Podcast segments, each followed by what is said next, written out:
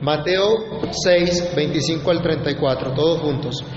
Por tanto os digo, no os afanéis por vuestra vida, qué habéis de beber o qué habéis de beber, ni por vuestro cuerpo, qué habéis de vestir. No es la vida más que el alimento y el cuerpo más que el vestido. Mirad las aves del cielo, que no siembran, ni ciegan, ni recogen en graneros, y vuestro Padre Celestial las alimenta. ¿No valéis vosotros mucho más que ellas? ¿Y quién de vosotros podrá, por mucho que se afane, añadir a su estatura un codo? Y por el vestido, porque os afanáis. Considerad los lirios del campo como crecen, no trabajan ni hilan. Pero os digo que ni aun Salomón, con toda su gloria, se vistió así como uno de ellos. Y si la hierba del campo que hoy es y mañana se echa en el horno, Dios la viste así, ¿no hará mucho más a vosotros, hombres de poca fe? No os afanéis pues diciendo, ¿qué comeremos? ¿O qué beberemos? ¿O qué vestiremos? Porque los gentiles buscan todas estas cosas. Pero vuestro Padre Celestial sabe que tenéis necesidad de todas estas cosas. Mas buscad primeramente el reino de Dios y su justicia, y todas estas cosas os serán añadidas. Así que no os afanéis por el día de mañana, porque el día de mañana traerá su afán. Basta a cada día su propio mal. Bendito Señor, te damos gracias por tu palabra. Gracias porque nos llamas a meditar en ella. Señor, te pedimos que en tu favor, en tu gracia, en tu misericordia, nos quieras guiar, nos quieras dirigir, Señor Ilumina nuestro entendimiento para que comprendamos tu verdad. Ayúdanos, Padre Santo, para que podamos glorificar tu nombre. Encamínanos, Dios, ilumina nuestro entendimiento para que, Señor, con claridad veamos lo que tú quieres. Y tu Espíritu quiera obrar en cada uno. Que tu palabra corra, sea glorificada, y que cada uno de nosotros sea edificado en ti. En el nombre del Señor Jesús, damos muchas gracias. Amén y amén. ¿Pueden tomar asiento, hermanos? El Señor Jesucristo nos ha dicho que Dios, el creador del cielo y de la tierra, el Dios todopoderoso, el sustentador de todas las cosas, es nuestro Padre, nuestro Padre que está en los cielos y que no nos debe interesar otra cosa sino servirlo a Él, sin importar lo que otros puedan pensar, sino interesados únicamente en lo que Dios piensa. Pero nos ha dicho también que no podemos servir a Dios y a Mamón. La semana pasada lo veían en su estudio. No podemos servir a Dios y a las riquezas, cualesquiera que éstas se llamen. Nuestra forma de ver la vida, es decir, nuestra cosmovisión, debe ser centrada en Dios y no en nosotros. Debe estar centrada en las cosas de Dios, en las cosas de arriba, donde está Cristo sentado a la diestra del Padre, y no en las de la tierra. Es la única manera de vivir la vida justa, es la única manera de vivir la vida piadosa, la vida cristiana. Entonces, la manera de reaccionar ante la vida, ante un mundo que aborrece a Dios, en donde la mundanalidad nos acecha por doquier. El llamado de Cristo a sus discípulos es, no se afanen por nada. ¿Cuál es el llamado? No se afanen por nada. ¿Qué vamos a aprender hoy? No se afanen por nada. Vamos a meditar varios domingos en esta secuencia lógica de lo, del, en esta enseñanza que no va desligada de lo que Cristo ha dicho hasta ahora, sino que es una secuencia lógica de lo que viene diciendo en todo el Sermón del Monte. Ahora el Señor nos va a decir lo que es una vida piadosa centrada en Dios, una vida piadosa para la gloria de Dios, una vida que implica tener una perspectiva correcta de la vida. Una actitud diferente de la vida a la actitud que tienen aquellos que no conocen a Dios, al mundo hostil que aborrece a Dios. El Señor introduce su enseñanza ahora en, este, en esta subsección diciendo, por tanto digo, no os afanéis. En razón de lo ya dicho en los versos anteriores, en razón de lo que han aprendido hasta aquí, de acuerdo a lo que ya han escuchado, les digo, no se afanen por nada. No se afanen, es la primera reflexión que debemos hacer en el día de hoy. Todos los versículos en adelante van a girar alrededor de esto. No se afanen, escuchen muy bien, hermanos míos. Escuchen la voz de Dios en su palabra diciendo, no se afanen. Si tú eres parte del pueblo de Dios, si te consideras discípulo de Cristo, seguidor de Cristo, a ti el Señor Jesucristo te dice como pueblo escogido, no te afanes. Al salir de este lugar, hermanos, al llegar a casa, al llegar al día a día de mañana, si el Señor les permite llegar a mañana, recuerden esto, el Señor dice, no se afanen. Como veremos más adelante, en lugar de afanarse, el Señor dice, busquen el reino de Dios y su justicia en primer lugar, como cantábamos ahora rato.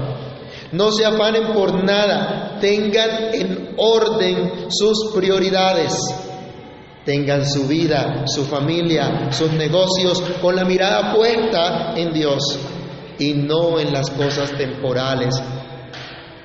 No se afanen. Pero no se afanen no quiere decir sea descuidado. No se afanen no significa que no hay que preocuparse por estas cosas de las que Cristo nos va a hablar y vivir una vida ociosa.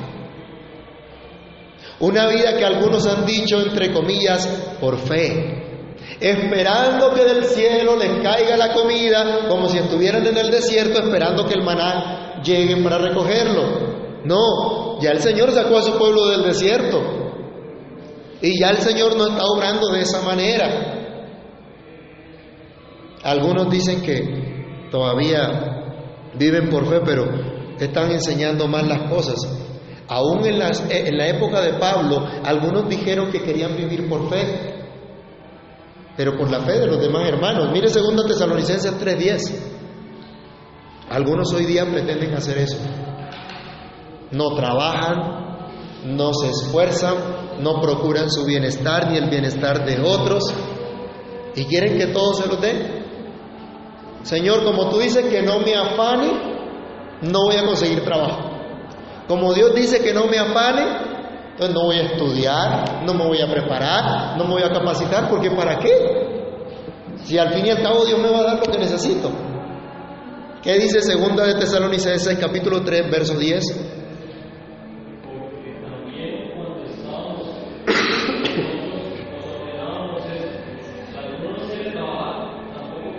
si alguno no quiere trabajar, ¿que no qué? Que no coma. Y si no comemos, ¿qué pasa? Y ninguno aquí se quiere morir, ¿no? Entonces hay que trabajar.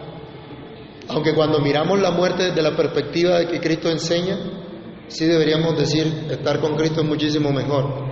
Bueno, el Señor va a usar el ejemplo de las aves, pero las mismas aves que Cristo usa como ejemplo de la providencia divina, nos enseñan que Dios provee el sustento a sus criaturas pero no anula sus dones y capacidades, sino al contrario, usa sus dones, sus capacidades para darle su provisión. Las aves, si usted empieza a mirarlas, no se quedan en el nido esperando a que les caiga la comida en el nido. Ellas vuelan y recogen lo que necesitan, pero ¿quién es el que les provee eso que ellos recogen? Es Dios el que las alimenta. No se trata entonces de una espera, entre comillas, una espera pasiva en Dios sin hacer nada, cruzados de brazos.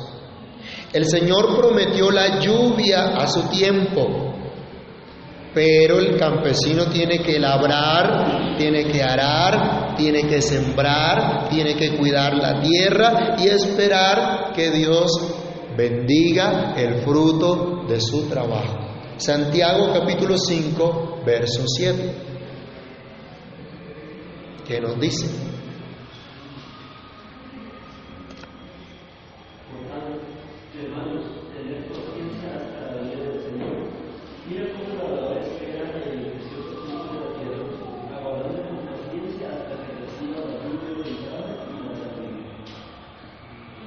¿Qué tiene que hacer el labrador?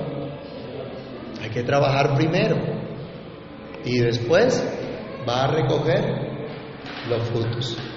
¿sí? Pero hay que trabajar. Entonces no se afanen, no quiere decir que seamos descuidados, que seamos negligentes en el cumplimiento de nuestros deberes según el papel que nos corresponde en el lugar y posición que Dios nos ha dado de acuerdo a la vocación que Dios ha repartido a cada uno. Pero no se afanen, si quiere decir, no estén ansiosos o preocupados, al punto de quedar distraídos de lo que realmente es importante, alejados de Dios por estar dedicados a las cosas terrenales simplemente. La expresión del original se utiliza también para decir, no esté distraído, esa misma palabra la utiliza el Señor en Lucas capítulo 10 del 38 al 42. Alguien que lo lea fuerte, por favor, y veamos qué fue lo que pasó en este episodio. Lucas 10, 38 al 42.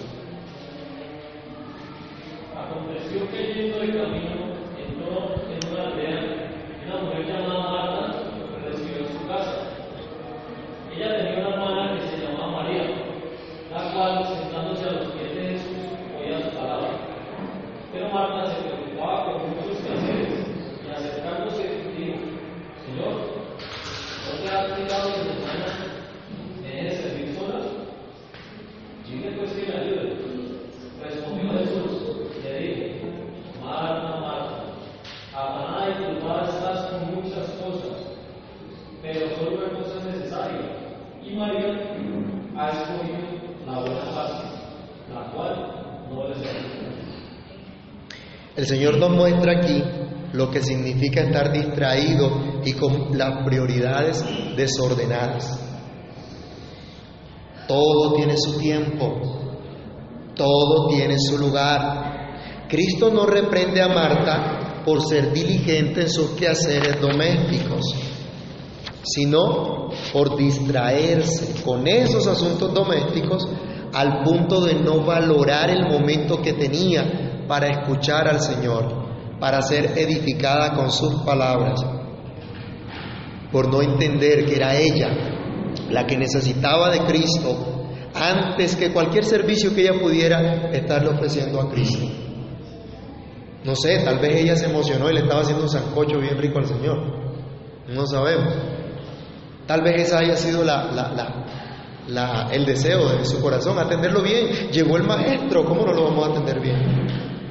Pero ¿qué estaba haciendo la hermana? Estaba a los pies de Cristo. Estaba escuchando a Cristo. ¿Por cuánto tiempo iban a tener a Cristo hablándole directamente de sus propios labios? ¿Por cuánto tiempo lo iban a tener allí? No iba a ser por siempre. Marta no entendió ese momento y se ocupó en otras cosas y dejó de estar atenta a lo que Cristo estaba diciendo, a lo que Cristo venía a decir. ¿A cuántos de nosotros nos pasa lo mismo?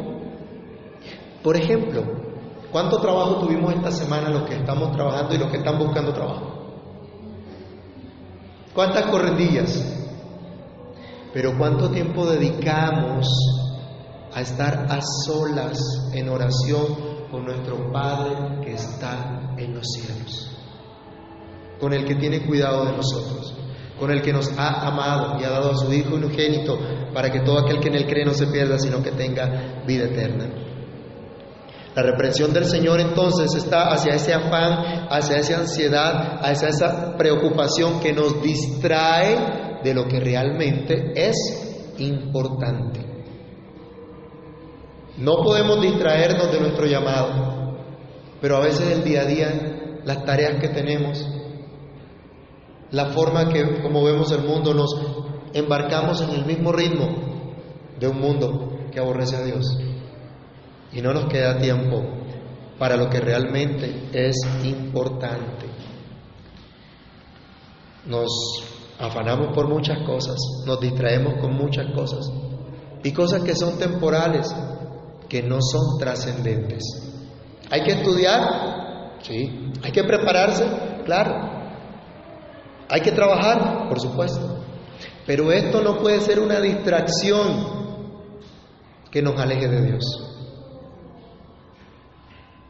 Mientras no tiene trabajo, dobla rodilla, ora al Señor, lee la Biblia. Mientras nos duele por aquí y por allá, clamamos a Dios por su misericordia que nos sane.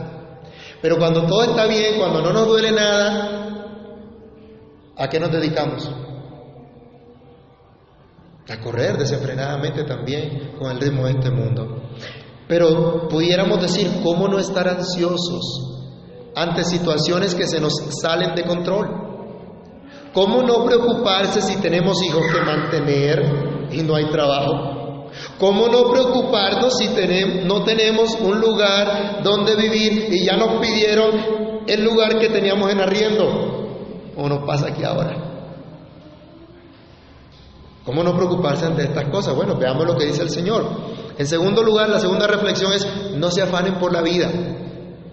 ¿cómo así? ¿Qué es lo que dice el Señor? No se afanen por la vida, no se afanen por su alma. El original da la idea, no estén ansiosos por su alma, que coman y que beban. Pero ¿cuántos hemos caído en este afán, en esta ansiedad, en esta distracción?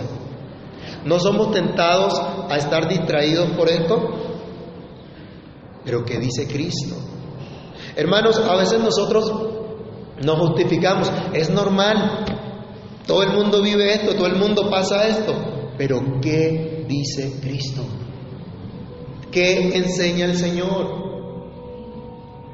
Hermanos, que somos débiles, que somos pecadores, pero ¿qué dice Cristo? Nos, nos acoplamos a lo que dice el mundo y no nos sometemos a lo que dice Cristo. Cristo dice, no se afanen por comida o bebida, no se angustien pensando que van a comer o que van a beber. Y el argumento es este, si Dios les ha otorgado la vida, si Dios es su Padre Celestial, Él les dará también todas las cosas que necesitan, pues Él fue el que los creó, él es el que lo sustenta en todas las áreas de la vida. Vayamos al Salmo 103, versículos 1 al 5. Absolutamente toda nuestra vida, nuestra parte material, nuestra parte espiritual, toda nuestra vida está en las manos de Dios y depende por completo de Dios. ¿Qué dice el Salmo 103, 1 al 5?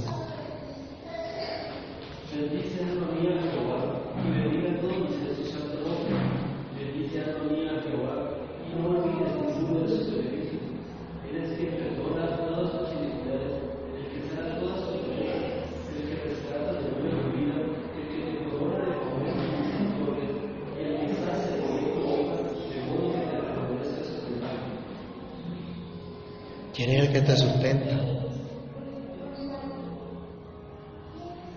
Te preocupas por tu vida, te preocupas por qué vas a comer, qué vas a vivir. Aquí dice, Él es el que sacia de bien tu boca. Él es el que te provee todas las cosas. Hermanos, vivimos en la presencia de nuestro Padre Celestial que ve en lo secreto y recompensa en público, que sabe todas las cosas, que tiene cuidado de nosotros. El salmista decía, Él es a su alma, Él es quien sacia de bien tu boca, de modo que te rejuvenezcas como el águila. El apóstol Pablo también decía, el que no escatimó a su propio Hijo, ¿cómo no nos dará con Él también todas las cosas? Pero muchos han creído que lo único que necesita el hombre en esta tierra es satisfacer sus necesidades físicas alejándose de Dios. Filipenses capítulo 3, verso 19. ¿Qué dice Filipenses 3, 19? El fin de los cuales será perdición, cuyo Dios es el vientre y cuya gloria es su vergüenza, que solo piensa en lo terrenal. Falsos profetas y falsos seguidores de Cristo solo tienen como su Dios el vientre. Es decir, satisfacer todos sus deseos cualesquiera que estos sean. Sean comida, sean pasiones desordenadas, sean deseos sexuales, llámese lo que se quiera llamar. Su Dios es el vientre. Eso es lo único que les interesa. También en Romanos capítulo 14, del 15 al 17. Para muchos, lo único que importa es sus necesidades, sus deseos, sus sentimientos. Muchos se mueven hoy día por esto, por sentimiento. Es que yo siento esto. Es que a mí me parece esto. Es que yo considero esto. Y no consideran lo que Dios dice. Algunos, como el caso que nos cita el apóstol Pablo aquí en Romanos, lo que les importaba era comer lo que fuera, sin importar que pudieran dañar a otros hermanos por su comportamiento. ¿Qué dice Romanos 14 del 15 al 17? Pero si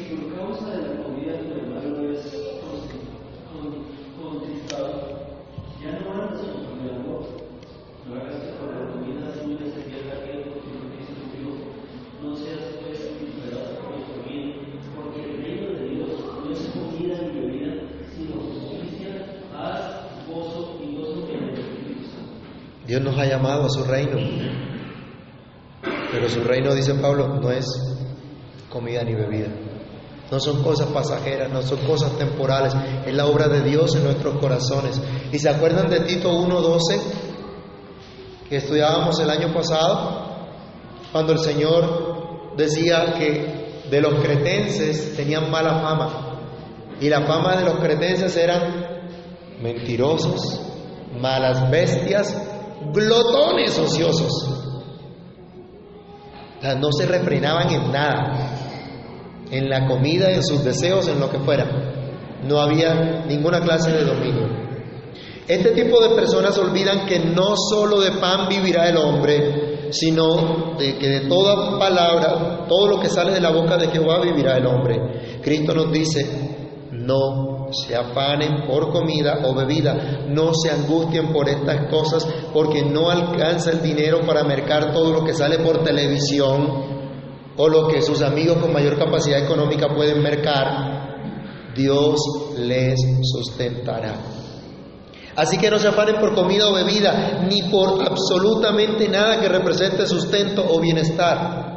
Alguno dirá, bueno, yo tengo un buen trabajo, así que gracias a Dios no tengo por qué afanarme de estas cosas, no me afano por el almuerzo de más tarde, ni por la comida de mañana. Eso no, no, no me afana. Pero tal vez ese trabajo que le da de comer le está distrayendo de lo que realmente es importante. No le permite cuidar de su familia, de sus hijos, no le permite adorar a Dios públicamente en unión con su pueblo, descansar el domingo como Dios manda. ¿Cuántas personas por causa de su trabajo en día domingo no se pueden reunir? Y hoy en día, ¿cuánta gente es temerosa de Dios y le da a sus empleados el domingo? Son pocas, son pocas las empresas. Y nos exponemos a esto. ¿No es acaso estar afanado también por lo que considera su sustento? Algunos salen de su país con temor de perder sus bienes y sus comodidades y buscan otro lugar donde puedan tener un mejor bienestar económico, aunque esto represente peligros y hasta alejarse de Dios. Otros se angustian por ser profesionales, personas de éxito, porque esto les va a asegurar su bienestar. ¿Ha escuchado la frase, hay que ser alguien en la vida? O yo quiero que tú seas alguien en la vida. ¿A cuántos de nosotros nuestros padres nos dijeron, yo quiero que tú tengas lo que yo no tuve? Que tú alcances lo que yo no alcancé, que tú disfrutes lo que yo no pude disfrutar. y pensamos que eso es lo máximo que le podemos dar a nuestros hijos. Esa no es la perspectiva correcta. Otros se angustian por cualquier cantidad de cosas y piensan que son ellos los que tienen el control y se olvidan que Dios cuida de su creación y llegan a vivir como si Dios no existiera. Pero Cristo nos dice, no se afanen por ninguna de estas cosas. La vida es más que eso. Tu alma no se sustenta solamente con comida y bebida. Juan 6, 63 y 17, 17. ¿Qué dice Juan 6, 63 y 17, 17?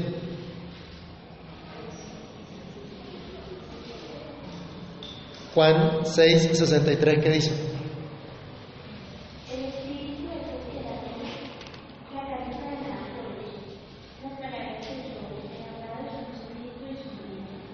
¿Se preocupa por su vida? Bueno, la palabra de Dios es la que le da vida.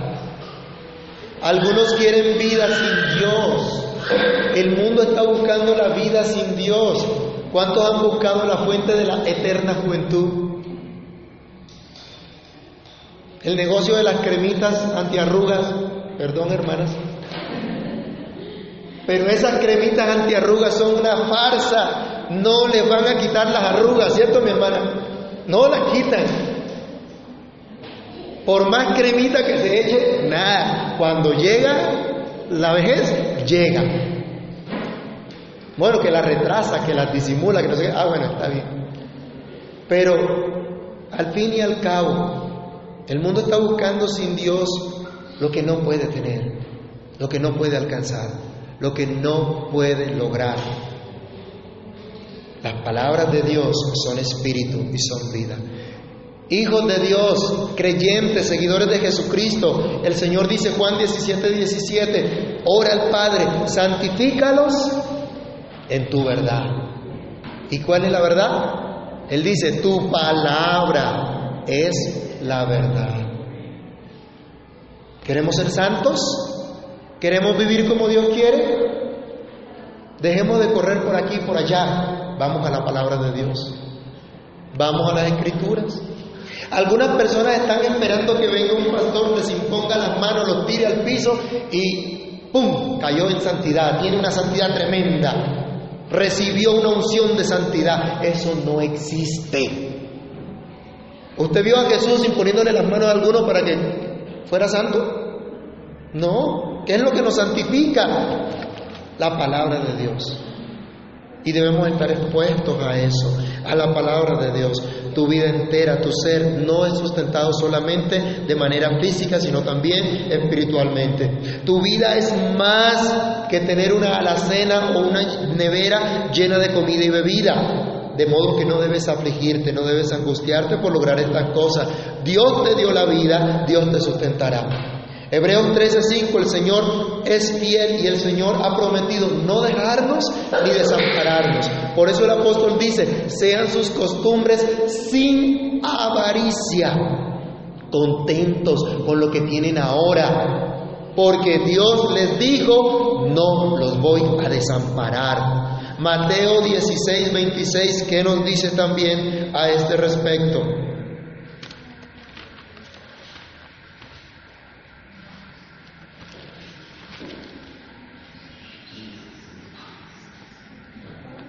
Porque ¿qué aprovechará al hombre si ganare todo el mundo y perdiere su alma? ¿O qué recompensa dará el hombre por su alma? Los que quieren acaparar todo, acumular y acumular riquezas, ¿de qué les va a servir? Vivimos en un mundo ávido de poseer cosas que consideran indispensables para vivir.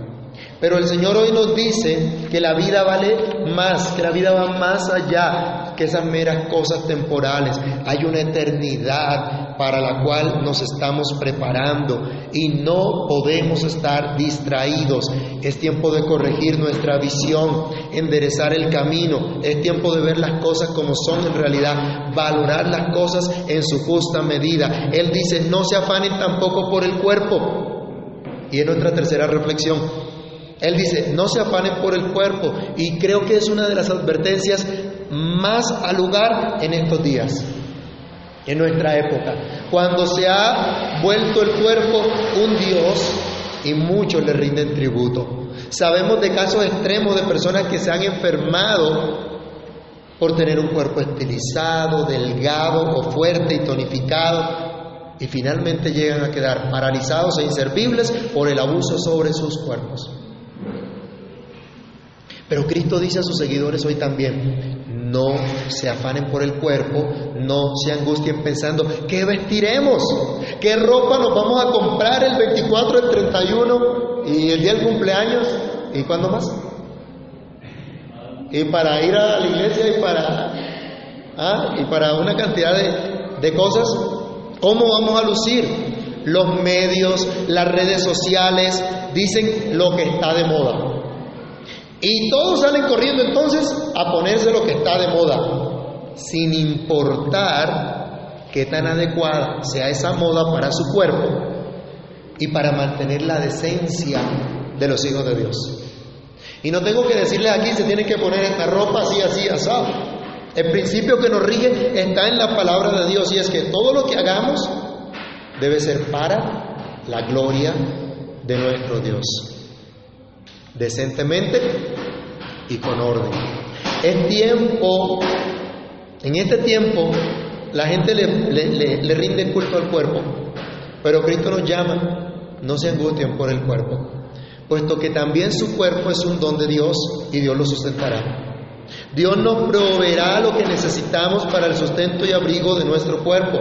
Muchos viven obsesionados por su apariencia, y lo que les decía ahorita la cremita antiarruga, por verse siempre joven y atractivo.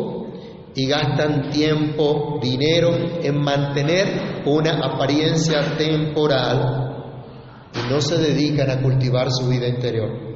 Olvidan que el cuerpo, que si bien es un don de Dios, por causa del pecado está expuesto a la corrupción, a la enfermedad, a la vejez y a la muerte. Hay gente que no quiere llegar a viejo, que le da pánico. El salmista decía, joven fui y he envejecido, pero no he visto justo desamparado ni su descendencia que mendigue pan. Vivió su juventud, llegó a su vejez, pero Dios le sustentó, Dios le cuidó. Y Dios nos dice que desde, desde el vientre y hasta las canas, Él será nuestro Padre. Él será nuestro Dios y podemos confiar en Él. Así que no hay que tenerle miedo a la vejez. Mucha gente se distrae dando culto al cuerpo, dando rienda suelta a sus pasiones desordenadas que se expresan a través de sus cuerpos y terminan alejándose de Dios. Viviendo en toda clase de vanidades, en toda clase de impurezas, que al final de sus días se darán cuenta, esto no logrará satisfacer su alma, su ser interior, aunque su ser se ha manifestado por su cuerpo en sus acciones. Cristo nos dice, no se afanen pensando cómo van a lucir, porque el cuerpo es mucho más que esa apariencia física que tenemos hoy. El cuerpo es más que un vestido. El cuerpo es más que la apariencia física de ser gordo, flaco, alto, bajo, atlético o no, o lo que quieran llamarle. El cuerpo es más que un instrumento para satisfacer nuestras necesidades físicas. Es el instrumento que Dios nos ha dado para manifestar su gloria. Vayamos a 1 de Corintios 6, del 12 al 20. Alguien que lo lea, por favor, 1 Corintios 6, 12 al 20.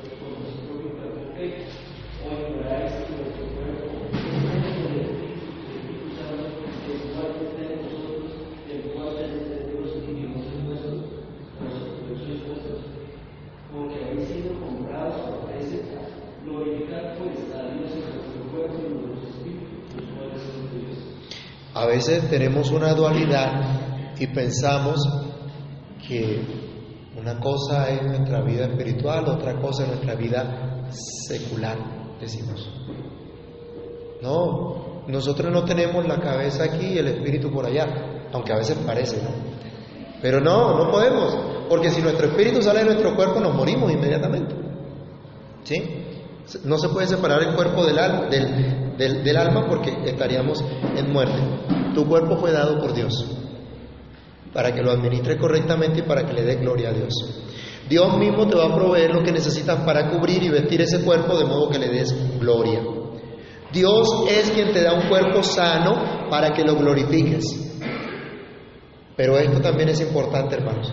Si Dios permite la enfermedad en tu cuerpo, si Dios permite que llegues a la vejez con dolencias y limitaciones, mientras vivas en ese cuerpo, en tu cuerpo, vas a glorificar a Dios. Salmo 42, 5, el salmista decía, espera en Dios. ¿Por qué te abates, oh alma mía? ¿Por qué te turbas dentro de mí? Espera en Dios, porque aún he de alabarle, salvación mía y Dios mío. Job 19, 26. En medio de su enfermedad, en medio de su angustia, en medio de lo que vivió Job, él decía, aunque de esta carne esté deshecha, yo sé que aún en mi carne, en mi cuerpo, he de ver a Dios. Aunque nuestro cuerpo se vaya desgastando por dentro, nuestro hombre interior va creciendo, va siendo fortalecido. Este cuerpo que tenemos, instrumento para glorificar a Dios, un día dejará de ser. Un día ya no estará. Pero Dios ha prometido redimir también nuestros cuerpos. Resucitaremos también. Después de esta vida podremos seguir disfrutando del bienestar de Dios habiéndolo glorificado en nuestro cuerpo. Por último, leamos Salmo 73, del 24 al 28. Salmo 7.3, verso 24 al 28. Ah, si hay algo que a veces nos aterra es la muerte, pero nuestra vida por completo y nuestra vida después de la muerte está en las manos de Dios. ¿Qué decía el salmista? Salmo 73, 24 al 28, lean.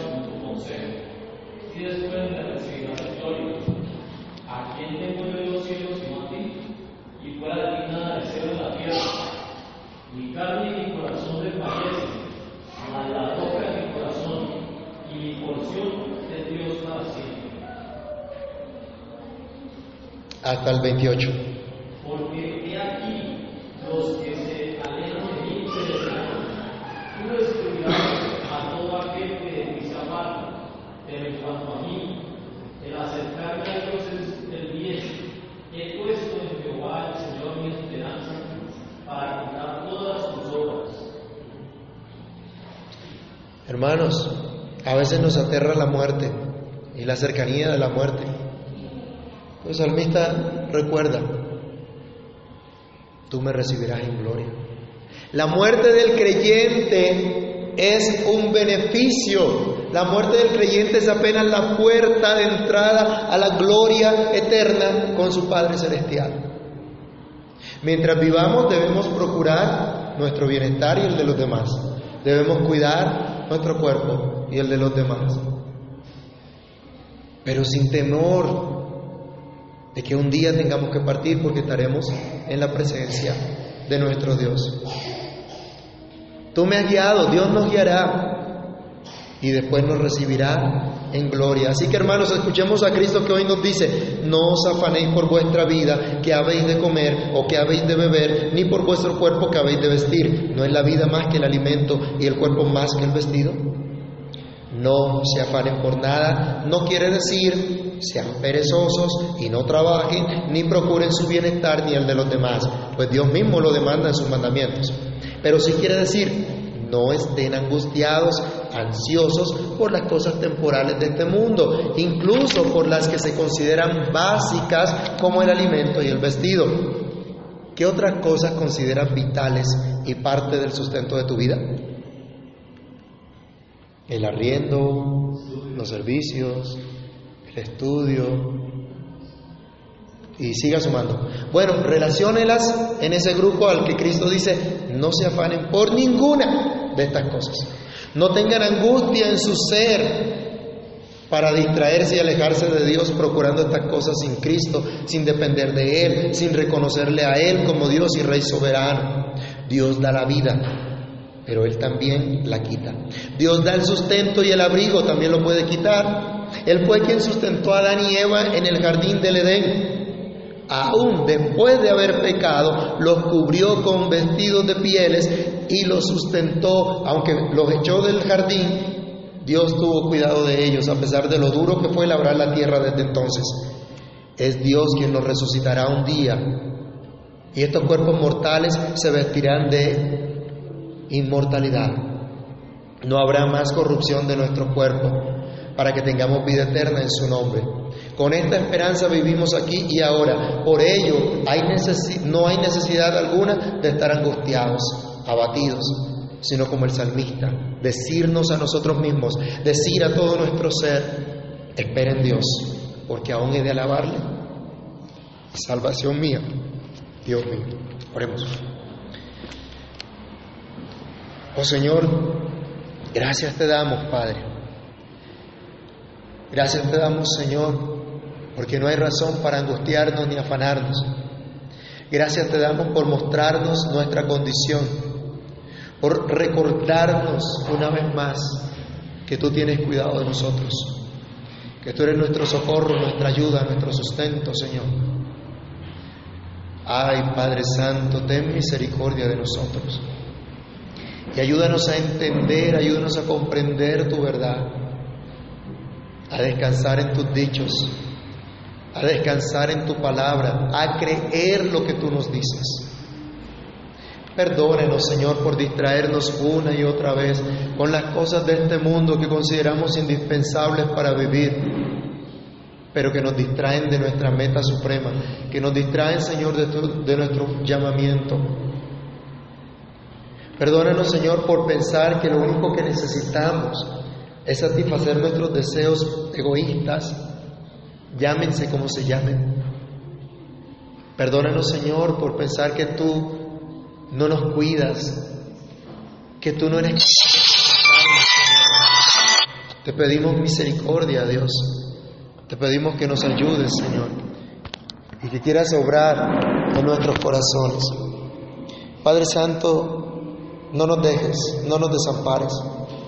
Ayúdenos por amor de tu nombre. Socórrenos, Padre de la Gloria y encamínanos, Señor, en tu verdad, encamínanos en tu propósito glorioso y eterno. En tus manos colocamos nuestras vidas, nuestras necesidades, pero ayúdanos, Señor, a mirarte a ti y a no seguir en afanes, a no seguir en angustia, sabiendo que tú estás al control de todo y que tú, Señor, tienes cuidado de nosotros porque tú eres nuestro Padre Celestial.